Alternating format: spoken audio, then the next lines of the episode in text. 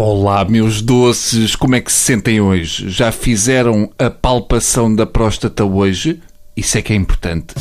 É impressão minha ou as pessoas com o Natal começam a ficar uh, parvas? Começam a deixar de seguir as regras básicas do ser humano e começam pura e simplesmente a atropelar e a dar encontrões em tudo o que mexe. Mas agora a pressa justifica tudo. Não, não justifica. As pessoas estacionam em segunda fila, que é para poderem ir ver iluminações de Natal. Reparem, são pessoas que, por desespero de ver lâmpadas com cores acesas, deixam o carro onde calha. É o tipo de coisa que se vê nos filmes sobre o fim do mundo. E as pessoas têm de fugir de uma bola de fogo. Não é para ver uma rena às luzinhas. É este o espírito natalício.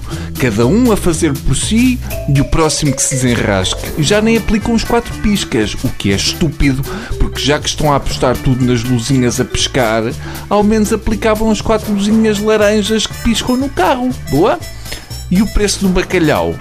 Pois, achei que devia falar disto aqui pelo meio, só para dar um ar mais sexual à coisa, para não perder público. Agora, vou só fazer-vos um último pedido para ver se resolvemos isto uma vez por todas. Ponham os nomes nas prendas que compram. Se é para a tia Lourdes, ponham de vosso nome para tia Lourdes. Sabem porquê? Porque depois, quando estiverem a distribuir as prendas no dia de Natal, vão perder 30 minutos com esta conversa. Bom, esta é para. Ora, é para. Deixa cá ver. Onde é que está o nome? Meninos, quem é esta que não tem nome? É molinha, portanto deve ser roupa, alguém sabe? E depois toda a gente vai apalpar, porque é para ver se percebem se foi comprada por eles. E quando percebem que é deles, ainda são teimosos e dizem: Ah, mas eu tinha escrito o nome, não sei porque é que não aparece. Não, não tinham escrito o nome, porque se tivessem escrito o nome, não se tinha ficado 30 minutos a brincar ao quem é quem para tentar perceber o dono. E quando escrevem o nome, escrevam numa zona onde se lê, porque se for no embrulho azul escuro e se escreverem com uma caneta azul escura, adivinha o que é que vai acontecer? Vai acontecer que o azul escuro, em cima de azul escuro, fica azul escuro. Entendido?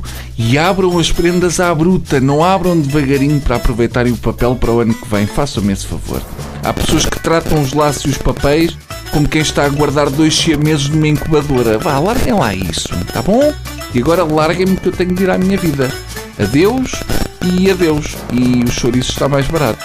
Enfim, achei que também devia deixar esta informação que é contrabalançar com o bacalhau. Adeus.